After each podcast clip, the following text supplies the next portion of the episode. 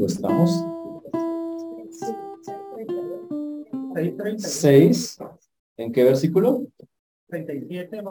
Estamos estudiando Lucas en forma sistemática. Eso significa que lo estudiamos versículo por versículo.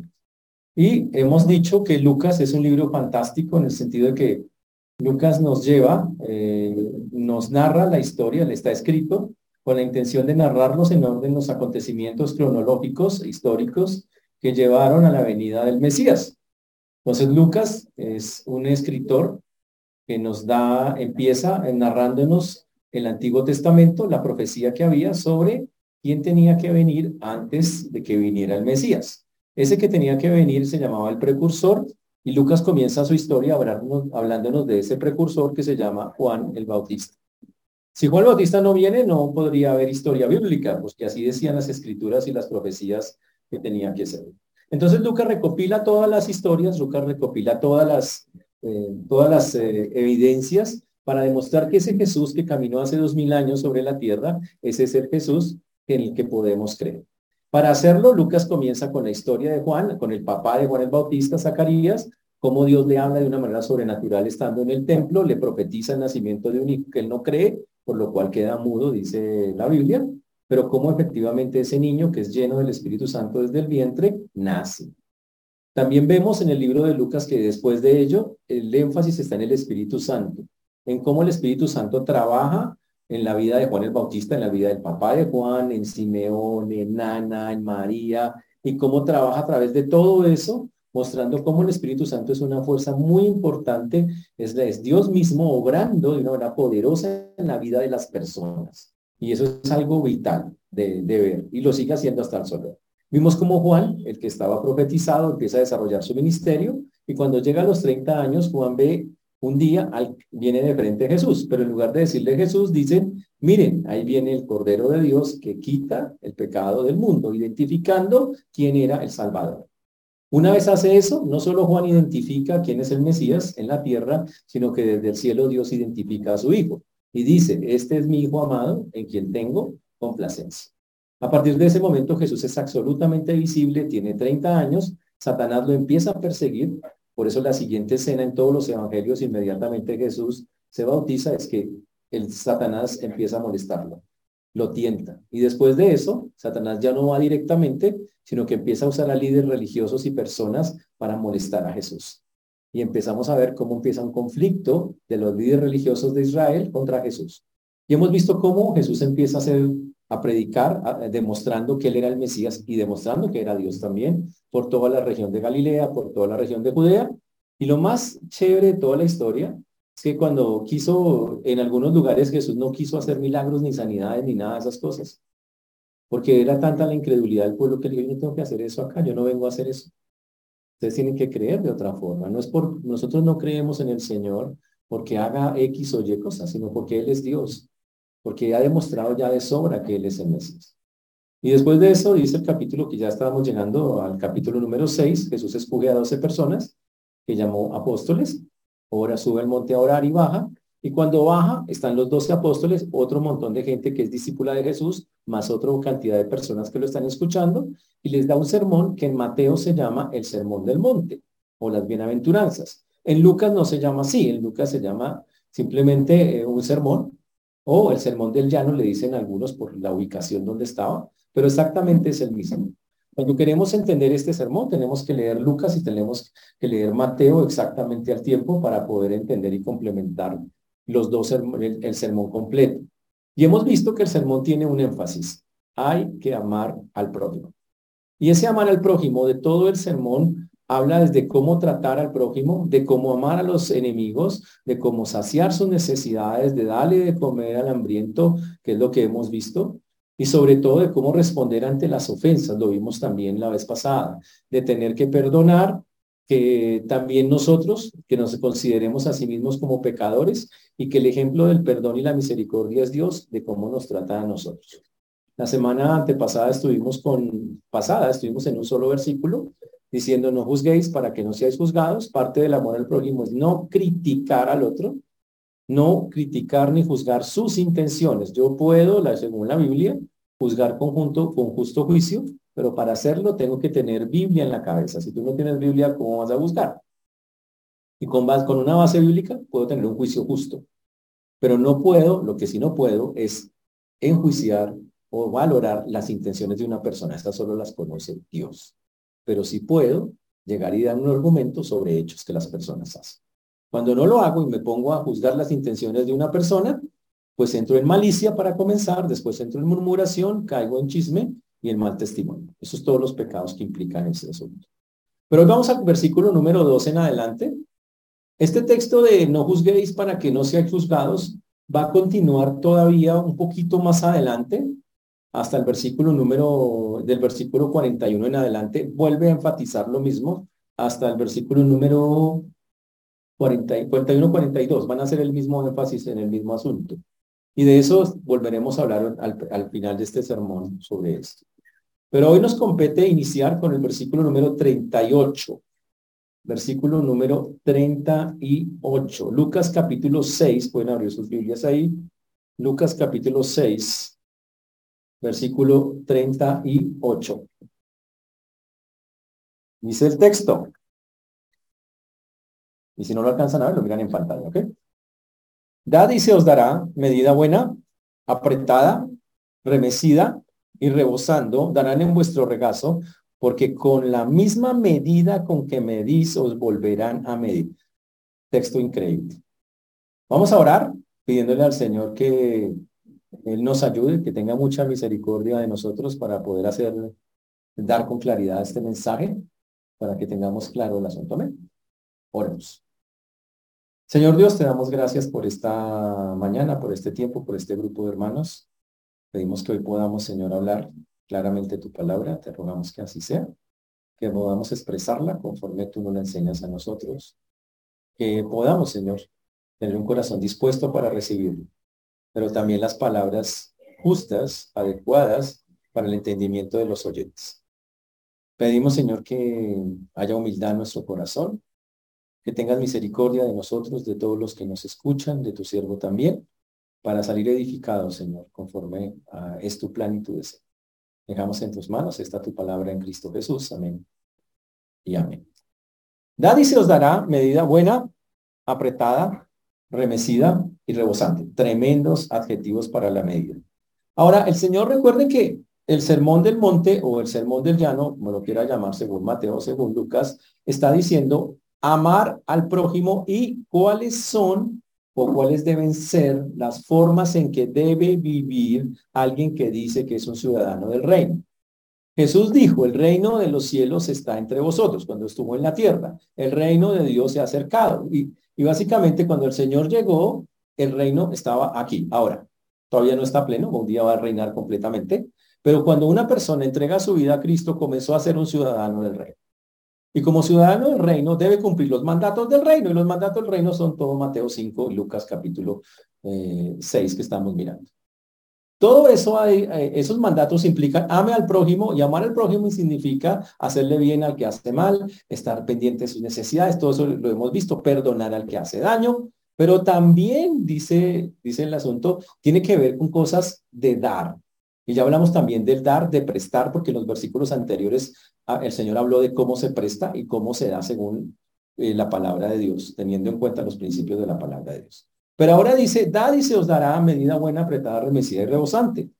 Debo decir con tristeza que este versículo se utiliza mal en muchos lugares para sacar plata a la gente.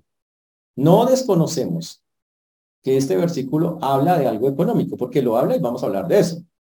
Pero este versículo tristemente es utilizado para decir que si usted le da a Dios, entonces Dios está obligado a darle a usted. Y eso no dice la Biblia.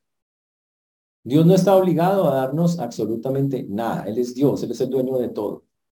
Nosotros cuando le damos a Dios, le damos sin esperar nada a cambio. Eso es una teología torcida, se conoce con el nombre de la teología de la prosperidad.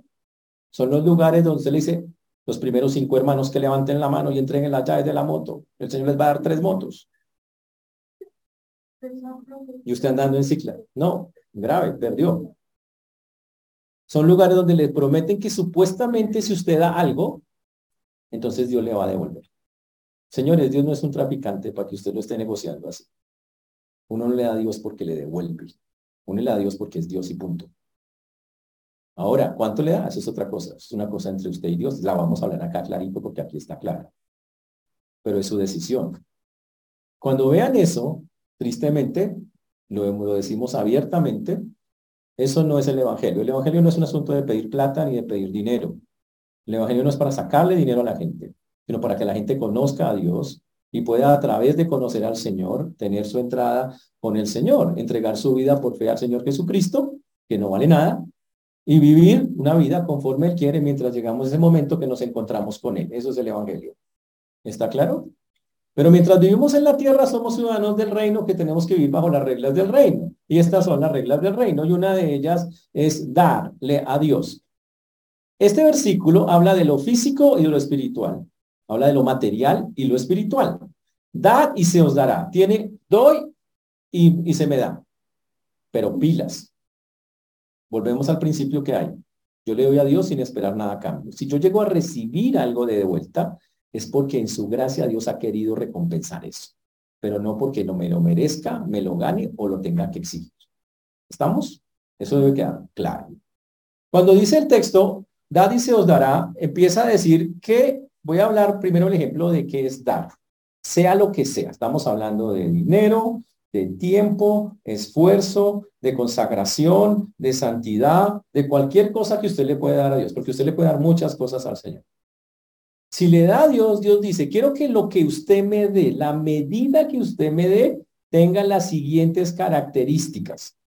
Primera, quiero una medida buena. Eso es lo que el primer, el texto dice número uno, quiero una medida buena. ¿Qué es una medida buena? Uy, la palabra significa excelente. Yo quiero una medida excelente. En pocas palabras, yo no quiero que usted me dé los sobrados. Voy a ponerlo con un ejemplo para que ustedes me entiendan más claramente. A veces usted dice, uy, esa ropa toda vieja, voy a sacarla de acá. Eso no es lo que está diciendo. No está diciendo que saque los sobrados. No está diciendo que saque aquello que a usted ya le, ay, no, eso no me cabe aquí en la casa. Eso, regalemos eso. Bote eso. Si fueran juguetes de un niño, sería esos juguetes que se dañó, eso ya sáquelo, eso que está todo viejo. No, no dice eso. La palabra dice de las cosas excelentes.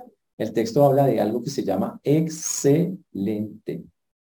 Y eso es difícil para algunos. Algunos se han acostumbrado a darle a Dios las obras. No es nuevo porque en la Biblia dice que un día Dios denunció al pueblo por darle lo cojo, lo dañado o lo enfermo. Y Dios se enojó mucho por darle esa clase de cosas a él. Uno no le da a Dios las obras. Nunca ha sido así.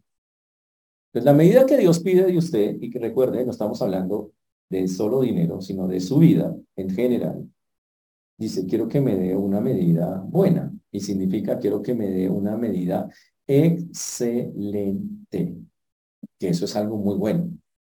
Significa perfecta, capaz, completa.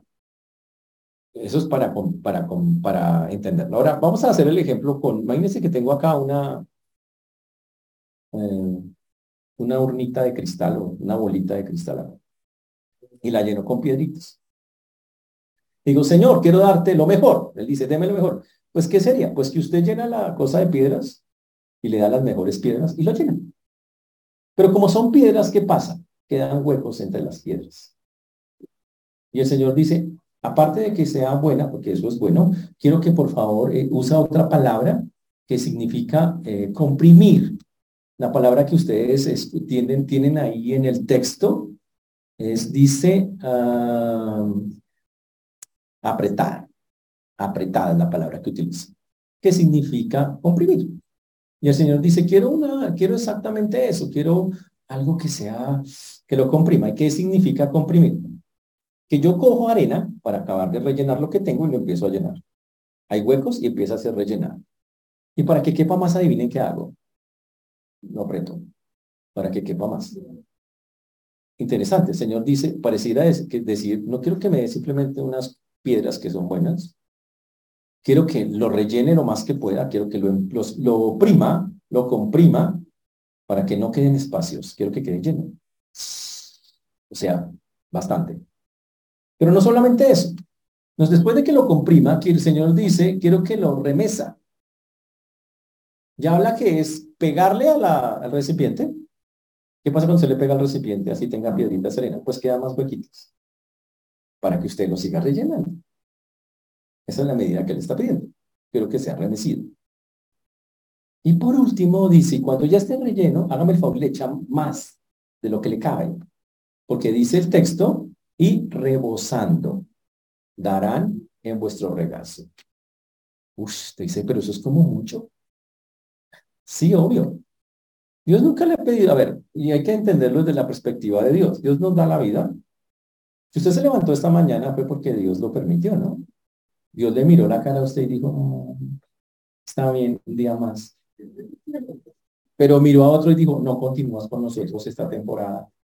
Y ahí lo dejó. Y Él es Dios, Él puede hacer eso. Le debemos la vida, el alimento. Usted va a la cocina y tiene que comer. Y eso no es el fruto de su, es que es el fruto de mi trabajo y mi sudor. Sí, pero el que le dio las habilidades para trabajar fue Dios. Así que el final es de Dios. Y la gloria se la lleva a Él. Cualquier cosa que usted me diga, toda pertenece a Dios. Toda. Y Dios entonces dice, quiero que cuando usted me dé algo a mí, porque yo le doy todos los días desde la vida en adelante, quiero que me dé una medida buena, apretada, remecida y que se desborde. Básicamente es lo que está, que se rebose, que se desborde por todos los lados. Eso en práctica, ¿qué significa? Dios quiere que usted dé lo mejor para Él. Dinero. Y no estamos pidiendo, esta es una iglesia que pide plata. Porque no lo hace. Tiempo, esfuerzo, consagración, santidad. Lo que usted le puede, usted le puede dar todo eso y muchas de esas no valen nada. Vale que usted se disponga y haga las cosas con él. Y la pregunta que tiene que hacerse es si lo está haciendo. En este sermón, el Señor está mandando a hacer una cantidad de cosas. Nos pide hacer cosas prácticas.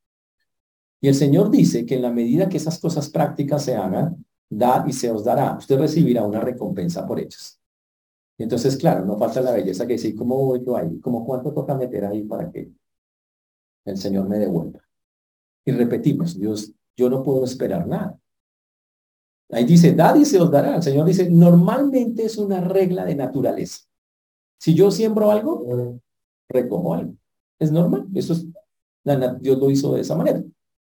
Pero cuando en esto hay que ser muy cuidadosos porque no vamos a prometerle que si usted da algo al Señor de su tiempo o de su esfuerzo, un talento o un don, entonces Dios le da a devolver. No, no vamos a decir eso. Porque la Biblia claramente dice que lo haga sin esperar nada a cambio. Y Dios sí mira la intención de su corazón. Si usted dice, voy a meter eso para sacar eso, no nada, eso no, no está bien delante del Señor. Pero lo interesante del texto es que dice que si la regla se aplica por la voluntad de Dios, porque es Dios el que puede decir, sabe que le voy a devolver o no lo que usted ha invertido. Y cuando se lo devuelve, está diciendo que le va a devolver en la misma medida o más. Entonces él da una ilustración ahí mismo en el texto. Dice el texto, dice, dad y se os dará medida buena, apretada, remecida y rebosando, darán en vuestro regazo. Uy, interesante.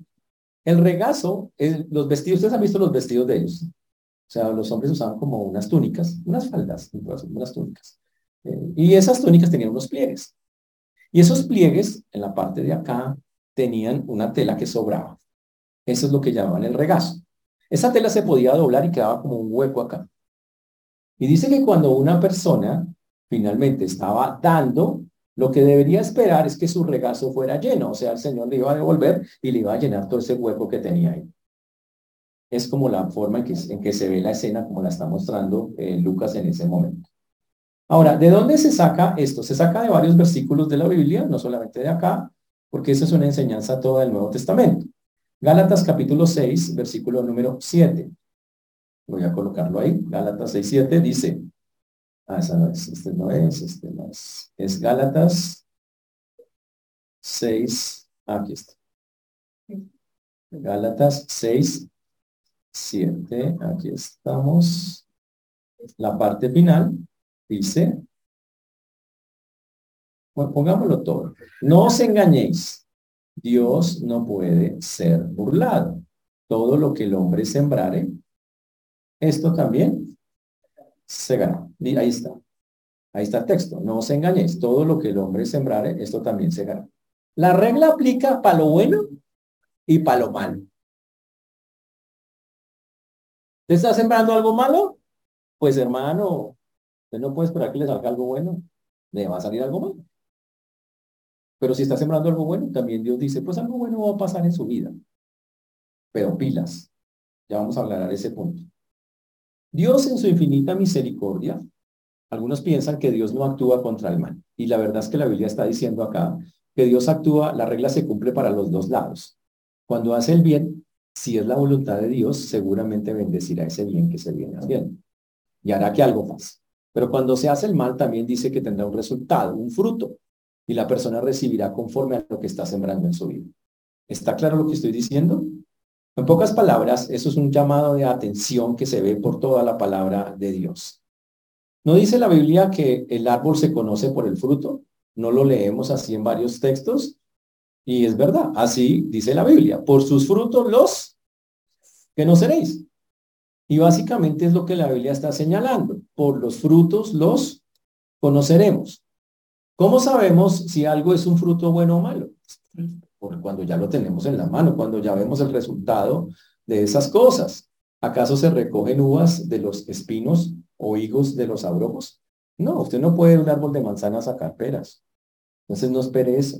Y no espere que si está sembrando algo malo, se le regale, se le dé algo bueno. Esa es básicamente la enseñanza. Ahora, ¿por qué él está hablando de este tema? que es un tema netamente entre material y espiritual. Porque los ciudadanos del reino deben ser conscientes de dar a su Dios. Hoy en día hay iglesias que viven pidiendo todo el tiempo dinero. Una y otra vez se llama teología de la prosperidad.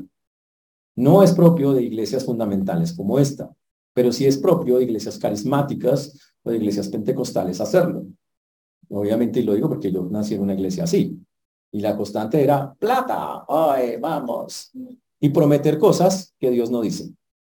Los primeros días que den de a 50 mil tienen más bendición que los que den de a 5 mil. ¿De dónde saca eso? Eso no existe. Además, si usted lo hace, pues usted está cayendo en una trampa, una trampa grave. ¿Por qué damos a Dios? Porque simplemente es Dios, no tenemos ninguna otra connotación. Ahora la pregunta de la gente es ¿cuánto damos? Y la respuesta es bien interesante. Hay que ir a la historia.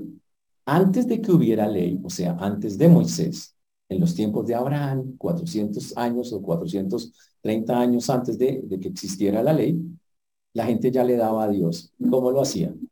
De manera voluntaria. Abraham dijo, de todo lo que me dieres, el diezmo apartaré para ti. ¿Quién le dijo a Abraham que tenía que dar? Nadie. Él dijo, yo quiero darte esto, Señor. Y le nació y lo, y lo dio. Se lo dio al sacerdote llamado Melquisedec. Así fue como pasó. Pero cuando llegó la ley, Dios dijo, toda persona tendrá que darme de manera obligatoria en la ley.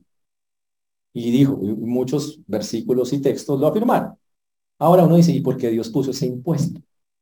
El impuesto era obligatorio del 10%, más ofrendas, pues sumaban en total el 32% de los ingresos. Hoy en día sería como el 32% de los ingresos de una persona.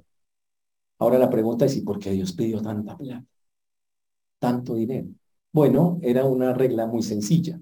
Había 12 tribus, había 11 tribus que tenían derecho a casa, carro, beca, a tener sus propiedades y sus cosas, y había una que no tenía nada que vivía exclusivamente para servir a Dios. Se llamaba la tribu de Leví. Las once tribus sostenían a la tribu de Leví. Y para eso era el diezmo, para sostener esa tribu, para tener, sostener todo lo que tenía que ver con el servicio a Dios. Pero ellos, los del servicio a Dios, regla, ellos no tenían ni casa ni eso, nada. Ellos, la heredad de ellos, o la herencia de ellos, dice la Biblia, era Jehová mismo. Eso era espectacular. Ellos decían, mi herencia es Jehová. Espectacular. ¿Ok? Fue por eso que Dios solicitó que se hiciera de esa manera. Cuando la gente no lo hacía por ley, porque estaban en la ley, Dios decía, ustedes me están robando. Hay maldición sobre sus vidas.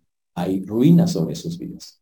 Y Dios prometía eso en la ley. Recuerden que la ley, el que la hace, la paga. Básicamente es como la regla.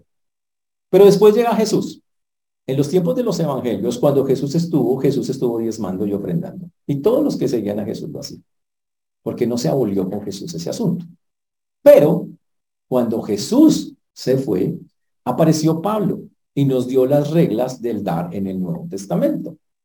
Y son muy parecidas a las del Antiguo, pero quitó el asunto de la maldición y de todas esas cosas. Si alguien le dice que si usted no da a Dios, la maldición del pollo le va a llegar, pues le están diciendo mentiras. Que un espíritu de ruina va a acabar contigo. No, no le va a acabar con usted ningún espíritu de ruina. Eso se llama mala mayordomía. Significa que usted no tiene ni idea cómo se maneja el dinero con Dios. Eso es otro pecado, pero no es, no es un espíritu que va a llegar. Y si llega a irle mal económicamente es porque no lo administró bien. Simplemente porque no tuvo sabiduría pero no porque un espíritu de ruina llega. Y normalmente, si no le da Dios, pues usted entonces está gastando eso en sus propios intereses y eso sí le va a generar ruina. Eso sí, pero eso es una regla que usted tendrá que aprender con Dios. Entonces en el Nuevo Testamento el asunto cambió, pero el texto no cambia. El Señor dice acá que con la medida con que mides serás medido. Uy, vamos a 2 Corintios 9:6, otro texto de lo mismo porque este tema fue muy, muy, muy fuerte, sobre todo en este tiempo de, de Corintios. Vamos a 2 Corintios 9, 6. Aquí está, pero lo pongo de acá. Vamos a mirar dos versículos, el 6 y el 7. 6 y el número 7. Cuando llegamos al Nuevo Testamento, entonces en la regla va de la siguiente forma. Dice, el que siembra, el 6 dice, pero el que siembra escasamente también segará escasamente. Y el que siembra generosamente, generosamente también segará. Ese es igual que lo que está diciendo antes, la misma cosa. Dice, hay que invertir en el reino de Dios. Hay que hacerlo. Porque Dios es lo más importante, es lo más valioso y yo dependo de él. Ahora, ¿cuánto invierto? Ah, esa es otra cosa.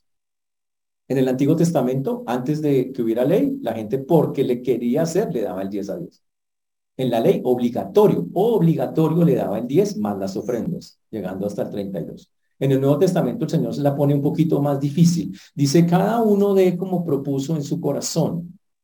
Hmm. Imagine con los corazones de nosotros. Eso es complicado. Cada uno de como propuso en su corazón, no con tristeza ni por necesidad, porque Dios ama al dador alegre. Y entonces el Señor dice, ahora quiero que usted lo haga porque ya sabe quién soy yo. Entonces, la pregunta, la gente siempre me pregunta, pastor, ¿y cuánto tengo que dar? Yo le digo, yo no le puedo decir eso, eso usted lo tiene que definir con Dios. Pero le voy a decir la siguiente historia para que me entienda. Entonces yo le pregunto, ¿usted cuánto ama a Dios? Y todo el mundo es todo espiritual. Yo lo amo mucho, lo amo todo. Ah, él es 100 entonces. Dice, uy, no, pero entonces yo con qué vive. Bueno, entonces denle el 50. Entonces yo hago una cuenta. Uy, no. No me alcanza. Bueno, entonces denle el 20. Y empieza. Bueno, pues es la verdad, no, no sé, no, sigo mirando que eso me escuadra bastante. Bueno, entonces sea judío, déle el 10. No sea un judío obligado, no porque lo dijeran. Y hasta ahí llego yo porque yo no creo que nadie deba darle menos que nada que eso a Dios. Pero no es obligado. Es su decisión. Es así de sencillo. Si no lo hace, es un asunto entre usted y Dios pero así lo muestra la Biblia. Así está, y como usted lo puede ver, Pablo y todos los que estuvieron después de Jesús, literalmente siguieron diezmando, seguían yendo al templo y seguían haciendo exactamente lo mismo. Eso es para la evidencia histórica y bíblica de que eso funciona así. La diferencia es que él dice de conforme, como propuso en su corazón, diciendo su corazón debe alinearse con Dios, debe orar, y no debe hacerlo porque en la ley decía, si no lo hace, le va mal, sino debe hacerlo porque tú eres Dios y tú lo mereces. Señor, te doy porque me nace hacerlo. Y deberían hacer así.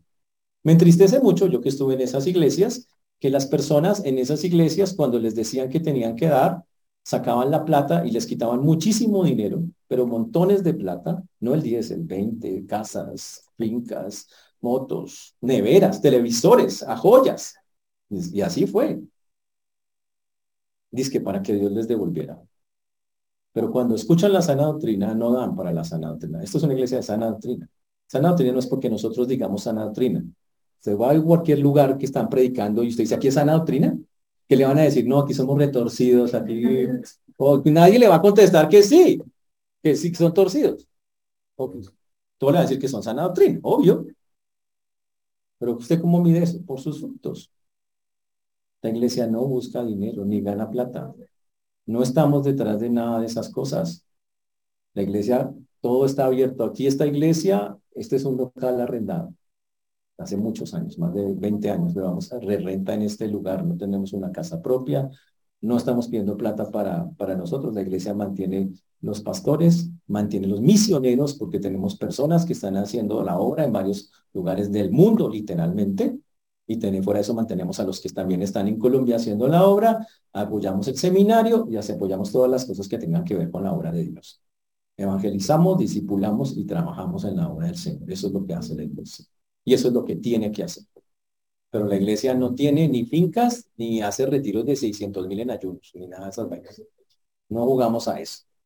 ¿Estamos claros? Entonces, tienen que mirar el fruto. Y la Biblia dice, por el fruto, por el fruto los conoceréis. Así es como se uno discierne dónde estoy y qué estoy dando.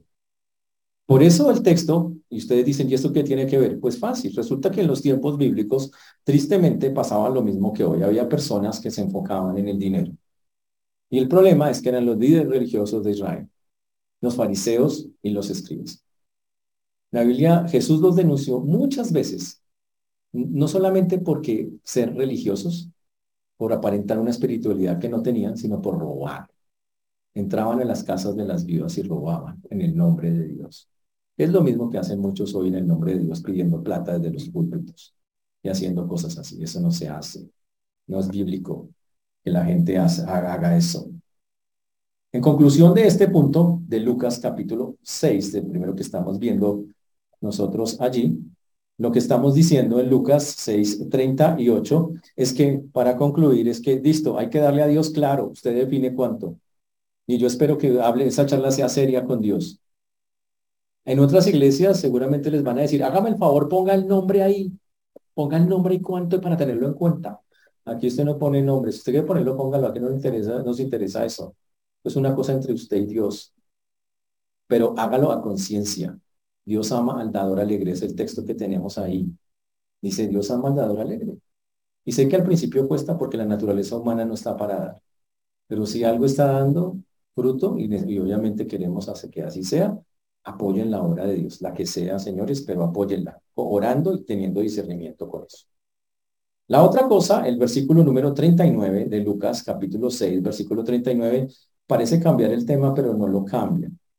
Dice, y les decía una parábola, ¿acaso puede un ciego guiar a otro ciego? ¿No caerán ambos en el hoyo? El texto cambia a hablar de los que venía diciéndoles, los fariseos y los escribas.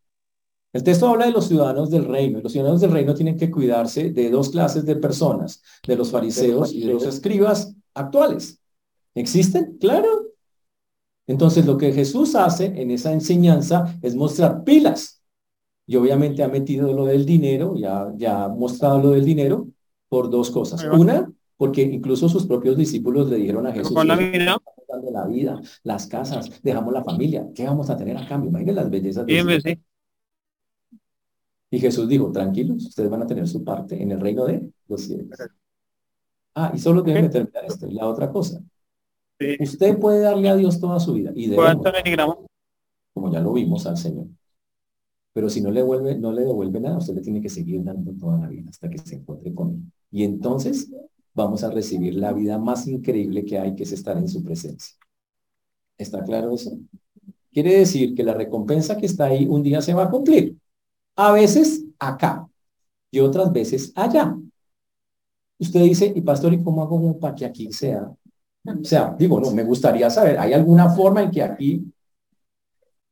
Sí hay una, vea que sí, y la tenemos sustentadita. Sí hay una manera. Es esta. Usted le da a Dios sin medirse, o sea, como dice, rebosando, sin, sin ser, como se dice, tacaño, si hay una palabra que usamos esta mañana, ¿cómo fue esa palabra? Tenido no, era otra palabra así toda extraña. Pero bueno, usted no le da vueltas. Lo voy a buscar en el diccionario. Si, si usted no entendía la palabra. Y cuando usted es serio con Dios y le da a Dios de una manera seria, póngale cuidado. Es probable, si es la voluntad de Dios, que le devuelva, pero en eso cuenta mucho la intención de su corazón, porque lo es. Si Dios, ve que su corazón de verdad es un corazón que le gusta dar, que entiende que es para el Dios, Dios le va a dar para que usted haga esto. Cuando le devuelva a Dios mucho, ¿y qué hace Dios? Vuelve, se lo devuelve, y vuelve y lo suelta, y se vuelve. Pero si usted pasa como muchos, que viene la plata de usted. ¿Dos?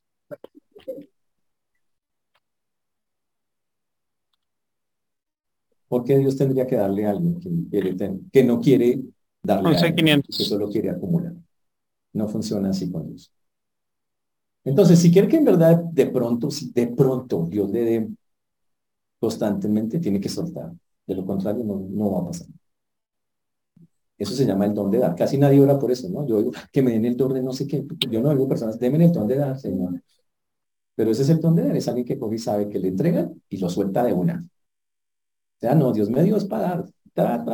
Necesidades de Dios, cosas del Señor. y vuelve de a Dios, vuelve y suelta. Y vuelve y siempre tiene. Siempre. Y no es de tener plata. Es de tener disposición. Es muy distinto. ¿Está claro? Entonces, cuando llegamos a este texto acá, cambia, dice, no cambia mucho porque dice, un, un, texto guiar a otro ciego refiriéndose a los fariseos y a los escribas. La genérica, la original. La plata. 4.500. Una partida de religiosos que tremendamente eran considerados supuestamente los guías espirituales del pueblo. Pero la verdad es que eran personas de piedad aparente, que tenían una enseñanza que no eran espirituales genuinos, que estaban equivocados en su forma de expresarlo, que habían sustituido el amor de Dios por el amor al dinero y a otras cosas, que odiaban personas, eran sectarias, pero eran los líderes religiosos de la época. Terrible. Eran las personas que debían ayudar al prójimo, que debían hacer la voluntad de Dios. claro. 1600, mira. 3900 blister por 10 cápsulas. No en este texto. Los mismos montones de textos atacan a los fariseos y a los escribas. Que nunca lograron ver a Jesús como un, sino como un intruso que les estaba quitando el trabajo. Y por eso llegaron a diarlo. 3900. Las 10. Lo planearon y lo mataron. Y eso es tremendo. Y básicamente lo que están diciendo es que una persona así, como un fariseo o un escriba, 9700. La Biblia lo llama un ciego. Una persona que no puede llevar su propia vida por donde tiene que llevarla, que no conoce verdaderamente el camino de Dios.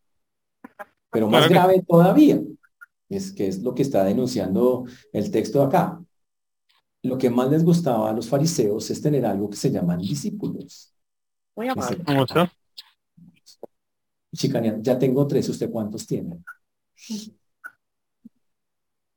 El problema de hacer discípulos es que los hacían igual de ciegos a ellos. El libro de Romanos denuncia exactamente lo mismo. Ellos confiaban en que eran guías de los ciegos, pero ellos mismos eran ciegos. Y si una persona Sí, es decir, y a otra, ¿a dónde la va a llevar? Al mismo hueco. Y eso. Manipulador, pero.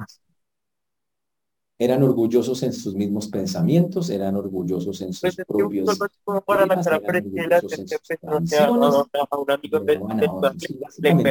Pero puede que haya sido a él solamente, ¿sí me entiende? O sea, para saber eso en usted, toca probar. ¿Qué, ¿Qué puede hacer usted? Comprar el jabón a aplicarse solamente en un poquito, a ver cómo le va. Si ve que no le, no, no le es alérgico o le funciona, pues se lo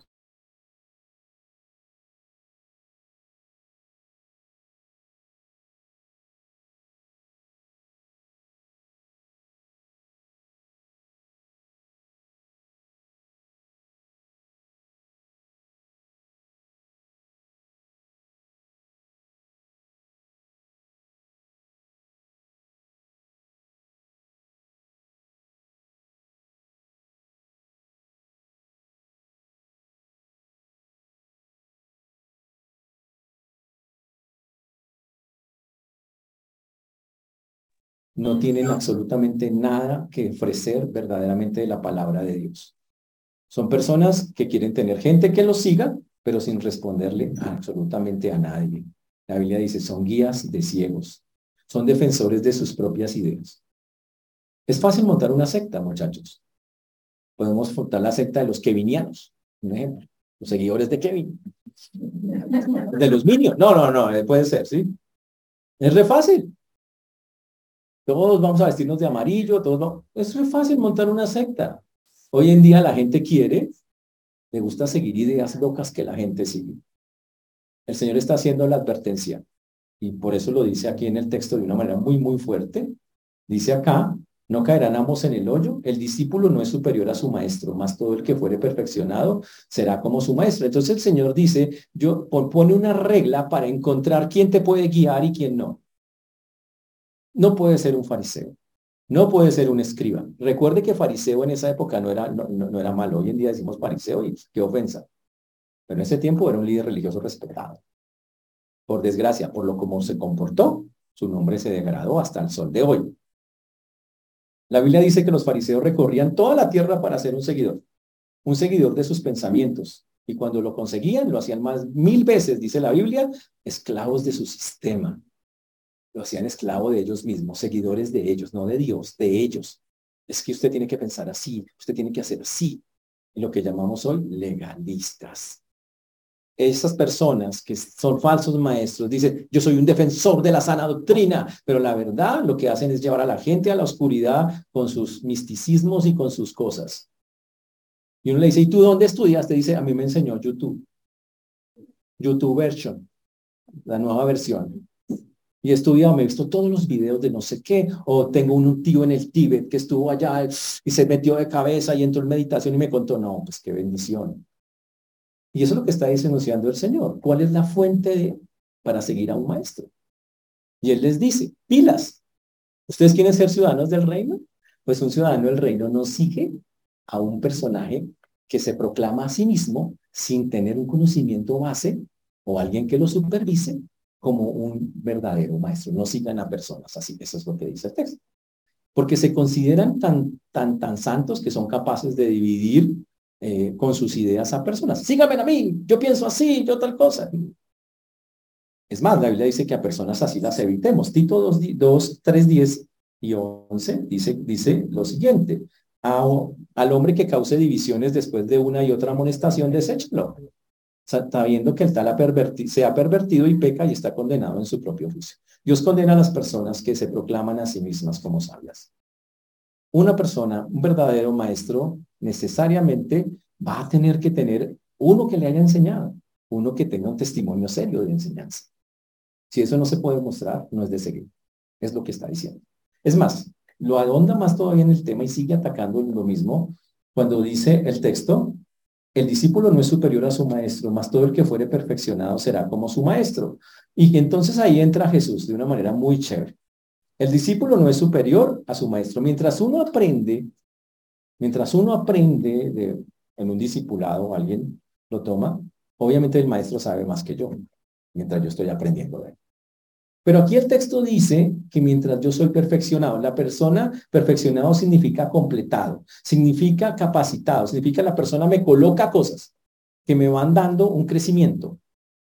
Y cuando yo tengo ese crecimiento, porque el maestro que tengo me lo está brindando, entonces un día ese que es un discípulo, se convertirá también en un maestro de la misma calidad. Sin embargo, el asunto es encontrar al maestro correcto. Cuando Jesús estuvo en la tierra, fue el, hipo, el, maestro por excelencia. Pero si el maestro resulta que es un fariseo o un, eh, escriba, la Biblia dice que se convierte en un hipócrita. Ya vamos a ver por qué, porque el texto lo va a decir en el, el texto lo va a decir en el siguiente. Ahora, equiparse. Esta palabra es muy importante cuando dice acá que será perfeccionado o equipado. No es llenarse de los conocimientos del, que el maestro comunica. Ojo con eso. Equiparse no es llenarse o llenarse, o como dice el texto, perfeccionarse. Voy a ponerlo acá para que ustedes lo entiendan. Perfeccionarse no es llenarse de los conocimientos que el maestro comunica, sino del mismo espíritu del que enseña. Es enseñar con el espíritu. ¿Cuál es ese espíritu? Jesús lo dijo. Jesús dijo que nosotros tuviéramos aprendiéramos de él. Lo dice en Mateo capítulo 11, versículo 29. Esa es la parte más importante. Cuando usted quiere seguir a un maestro, más que aprender un montón de conocimientos, hay que seguir el espíritu del maestro que dice, aprended de mí, que soy manso y humilde de espíritu. Eso es Mateo 11, Mateo capítulo 11, versículo 29. ¡Wow! Fantástico. Eso es el asunto. Los fariseos no tenían un concepto de humildad ni de mansedumbre para enseñar. Su humildad era falsa y se llama hipocresía en la Biblia. Entonces, cuando uno quiere realmente aprender del Señor, me busco un maestro que tenga rasgos de lo del Señor, le aprendo a Dios mismo porque lo puedo aprender a través de la palabra, pero busco personas que, como dice el texto, tengan ese corazón, que aprenden de Dios, que son mansos, que son humildes y seguro los vamos a encontrar así. La otra cosa súper importante que es vital para entender en este texto, en ese pedacito, es que el discípulo, ojo, no es el que sabe tanto como el maestro. El discípulo, espérate que no me quedo acá, voy a colocarlo aquí. El discípulo no es el que sabe tanto como el maestro, sino el que sigue los pasos del maestro. Ese es un discípulo bueno. Ese es un tremendo discípulo. No es el que tiene, uy, yo soy igual que sabe tal persona. No. Lo bueno que hace esa persona lo haces. Lo que esa persona hace conforme a lo que la Biblia dice, tú lo imitas. Entonces, ese es un buen discípulo y ese es un buen maestro. ¿Está claro el punto? Conclusión. El Señor dice, busque maestros serios, edifíquese de una manera seria. Deje de estar mirando internet a ver qué, cuántas barrabasadas se aprende por ahí. Porque eso es difícil encontrar en internet maestros serios. Y si, se, y si quiere aprender de verdad, aprenda en lugares serios, donde le enseñen Biblia pura, donde no esté contaminado porque las ideas de este o este equipo o este grupo o estas vainas, no es eso. Tiene que ser algo limpio y transparente para que lo capaciten y podamos tener, ojo, el mismo espíritu y también seguir los mismos pasos del maestro. Y si es un buen maestro, ese hombre tiene el espíritu de Jesús y, es, y, sigue los pasos del Señor. ¿Está claro? Eso es lo que está diciendo ahí. Termina el texto diciendo lo mismo que vimos en el versículo 37. 37. El versículo 41 dice, en Lucas 6, 41, ¿Y por qué miras la paja en el ojo de tu hermano y no echas de ver la viga que está en tu propio ojo? ¡Wow! Es algo que ya habíamos visto antes, lo vimos en el versículo número 37 cuando decimos no juzguéis para que no seáis juzgados. Recuerden que cuando miramos eso, hicimos, eso lo vimos la semana pasada. La Biblia prohíbe que usted juzgue las intenciones del corazón de una persona. Pero la Biblia dice, yo puedo juzgar los hechos de una persona, pero no las intenciones. Eso, las intenciones solo Dios las conoce. Eso es diferente. Cuando yo juzgo las intenciones, yo digo, yo pienso, yo creo, a mí me parece. Y eso se llama malicia, porque usted no tiene ni idea si eso es verdad. Y después pasa la murmuración, que usted empieza es que eso es así, es que eso está tal. Y después pasa el chisme, que es contarle a todo el mundo. Y todo eso es pecado delante de Dios. Ahora, para extender la idea, Ahora Lucas nos lleva a algo, a un texto como de tres versículos sobre eso, de dos, de dos versículos sobre eso. Dice, ¿por qué miras la paja que está en el ojo de tu hermano y no echas de ver la viga que está en, tu propio ojo? ¿O cómo puedes decir a tu hermano, hermano, déjame sacar la paja que está en tu ojo, no mirando tú la viga que está en el ojo tuyo? Hipócrita, saca primero la viga de tu propio ojo y entonces verás bien para sacar la paja del ojo de tu hermano. Es un versículo que está igualito en Mateo. Usamos Mateo 7.1 y 7.5 en el curso de formación de carácter cristiano y es el mismo texto con una variación mínima de palabras. Y los dos dicen exactamente lo mismo. No juzguen a los demás, sin, la única forma de juzgar es bajo unos parámetros bíblicos estrictos. Y para eso usted tiene que saber Biblia. Y si no sabe Biblia, no juzgue porque no tiene ni idea de qué está diciendo. Y si sabe Biblia y cuando la aplique, hay una palabra clave para aplicarla que está en todo el texto y se llama, lo va a hacer para restaurar. Lo voy a poner mayúscula porque me parece que debe ser más bien en mayúscula. Va a aplicar un proceso que se llama restauración. Ah, me quedó mal acá. Restauración. Restauración. Listo, ahí está. Cuando usted habla a una persona, y eso es lo que va a decir acá, en esos dos versículos, ¿puede hablarle a una persona de algo que está haciendo mal? ¿Está pecando? Sí. ¿Lo vio? No, no, no suponga, es un hecho. Entonces yo lo llamo, le digo, ven, mira, a la luz de la palabra, este que haces no está bien. Y tiene que decirle, ¿cómo te ayudo? Eso es restauración. No es solo echarle el vainazo, usted sí es de lo peor, el peor pecador que con no. ¿Cómo te ayudo? ¿Puedo ayudarte? ¿Qué hago? ¿Qué hago? ¿Qué hacemos? ¿Qué tal? Es involucrarse en un proceso. Básicamente eso es lo que dice. Los que no hacen entran en esta línea de estos dos versículos. ¿Qué hacen? Hacerle listas a las personas. Me imagino que conocen personas así. Personas que le sacan el defecto a todos. ¿Viste ese mosco que pasa, no? Tenía una ala torcida. Yo se la alcancé a ver. Terrible. Son esas personas que nadie les pregunta y comentan cosas de la, de la gente. Y a, mí que yo me estoy preguntando. ¿Usted por qué me cuenta algo que yo ni le estoy preguntando a usted? Son personas que hablan por hablar y hablar y hablar y hablar. Hermano, calladito se ve más bonito. Pero hay gente que no puede controlar esa lengua y se refiere a ellos. La Biblia dice, ellos le dicen a las personas, uy, tremendo su pecado, qué horrible. Y el Señor dice en ese texto que el pecado de esas personas es como una astilla de un pedazo de madera, una astilla, una cosa chiquita, una paja. Pero que el pecado del que está criticando es como una viga de estas que sostiene la casa.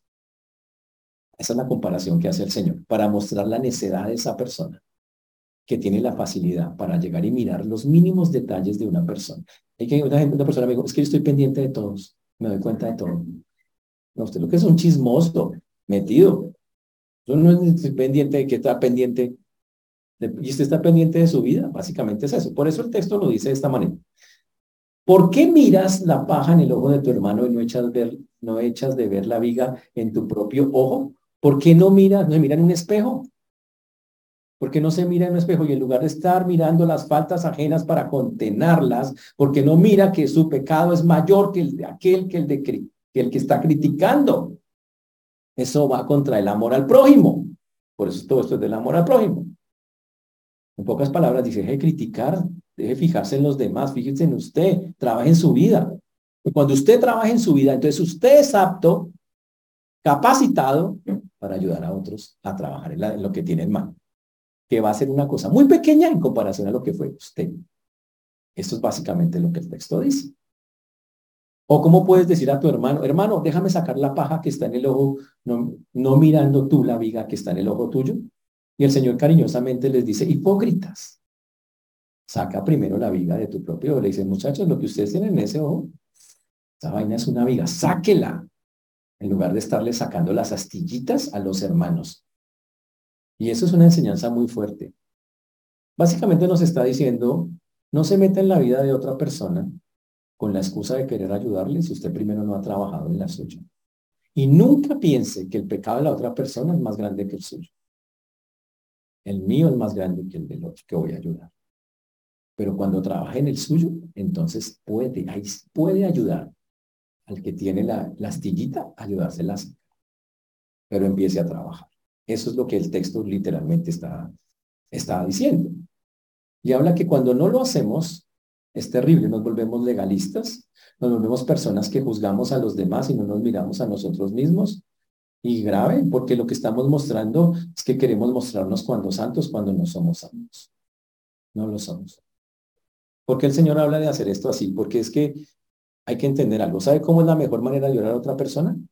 Cuando yo lo miro, como lo mira el Señor, dice, es un pecador que le va a ayudar a otro. Es un pecador que tiene un pecado grande, está trabajando en él o ya trabajó y ahora está ayudando a otra persona que tiene otra necesidad también, otro pecado. Y cuando yo soy un pecador, ¿cómo trato al otro? Yo entiendo lo que es el pecado, la carga de un pecado, lo voy a tratar bien. Yo sé que es duro, yo sé que es fuerte, yo entiendo.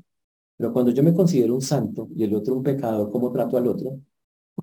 Uy, usted sí es terrible. Es que ni me hace va a poner los guantes para hablar con usted. Porque me considero superior y eso no aguanta el Señor. ¿Está claro el asunto? Yo sé que ustedes dicen, ah, yo no vi, yo, yo creí que iban a hablar del amor de Dios y todo. Pues hoy no. Pero esto es el amor al prójimo. Y el prójimo, ya en conclusión, lo que el Señor nos está diciendo el día de hoy son unas serias advertencias. Pida, pilas con juzgar y meterse en la vida de los demás. Tenga muchísimo cuidado con eso, sea serio. Y si ya lo hizo, pídale perdón al Señor. Y en el mundo dicen, cójale dobladillo a esa lengua. La Biblia dice, porque la Biblia lo dice de otra manera, aplique el fruto del Espíritu Santo. ¿Ok? Tenga templanza, amor, gozo, paz, paciencia, unidad, mansedumbre, templanza. Aprenda tener mansedumbre, templanza sobre todo, y mansedumbre. Mansedumbre es poder bajo control. O sea, usted tiene ganas de abrir esa boca y no la abre, porque el Espíritu Santo le hace que se canche. Es la única manera. Dominio propio. Señor, dame dominio propio. Y es la única forma. Mientras aprende maduramente a, que ya no le salen ni los pensamientos de eso. Mientras tanto, calladito se ve más bonito. Esa es la enseñanza que está ahí. Porque lo contrario, el Señor, no nosotros, lo va a llamar hipócrita. Ah, y recuerden, la hipócrita era una máscara que se usaba en el teatro griego. Si has visto esos palitos que vienen acá, eso es una hipócrita. Decía, tráigame la hipócrita. No le traían a la vecina, le traían la máscara. Era palito con ta, ta, ta. Entonces era una... Y, y esa era la, realidad eso. Cuando yo no cojo este principio bíblico y, me la, y digo, pues a mí no me importa, yo critico al que quiera, pues de, listo, tranquilo. Dios te llamará hipócrita.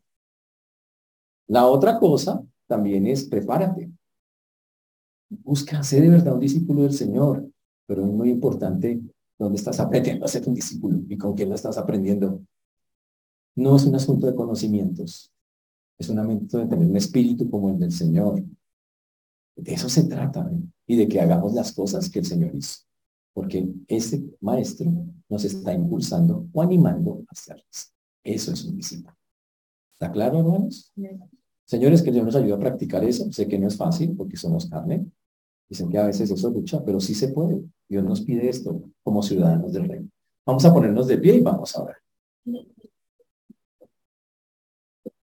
Señor Dios, te damos gracias por esta por esta mañana, Señor, por este tiempo que nos han regalado hoy aquí. Muchas gracias. Gracias, Señor, porque hoy nos repites una y otra vez la enseñanza de no juzgar a otros, de no juzgar intenciones, sino más bien al ver a otro que ha pecado, decirle cómo te ayudo y restaurarse. Gracias por mostrarnos la importancia de aprender de ti, que eres manso y humilde, y, de buscar, Señor, ser discípulos mansos, humildes, no personas llenas de conocimiento, sino personas que, que tienen ese mismo sentir, ese mismo espíritu y que quieren seguir tus pasos. Gracias por enseñarnos, Señor, que el dar puede ser sin esperar nada a cambio, simplemente para darte a ti la gloria y la honra que mereces. Y entender que no se trata solo de dinero, sino de vida en todos los sentidos. Te rogamos que nos ayudes a de verdad darte lo mejor, esa medida como tú la pides, Señor. Sin mezquindades, sino darte conforme lo vimos esa medida buena, esa medida que rebosa y, que te da la gloria y la honra sin esperar nada a cambio. Y que si llegara a haber alguna recompensa al respecto, Señor, entendemos que se da única, total y exclusivamente, porque por tu gracia así lo quisiste hacer. Sabemos que la recompensa más grande ya la tenemos, Señor, y es que un día estaremos contigo y eso no tiene precio, Señor. Y por eso hoy te pedimos que nos ayudes a que todo esto que hoy hemos hablado lo podamos hacer real, dándote lo mejor que tenemos. Conforme tu Señor lo hemos hablado. Por eso hoy pongo delante tuyo, Señor, la vida de cada uno de mis hermanos. Pido que tú obres en sus vidas, en sus corazones y que Tú que afirmas las verdades, las puedas afirmar en los corazones de todos y cada uno de nosotros. Terminamos cantándote, Señor, y glorificándote en Cristo Jesús.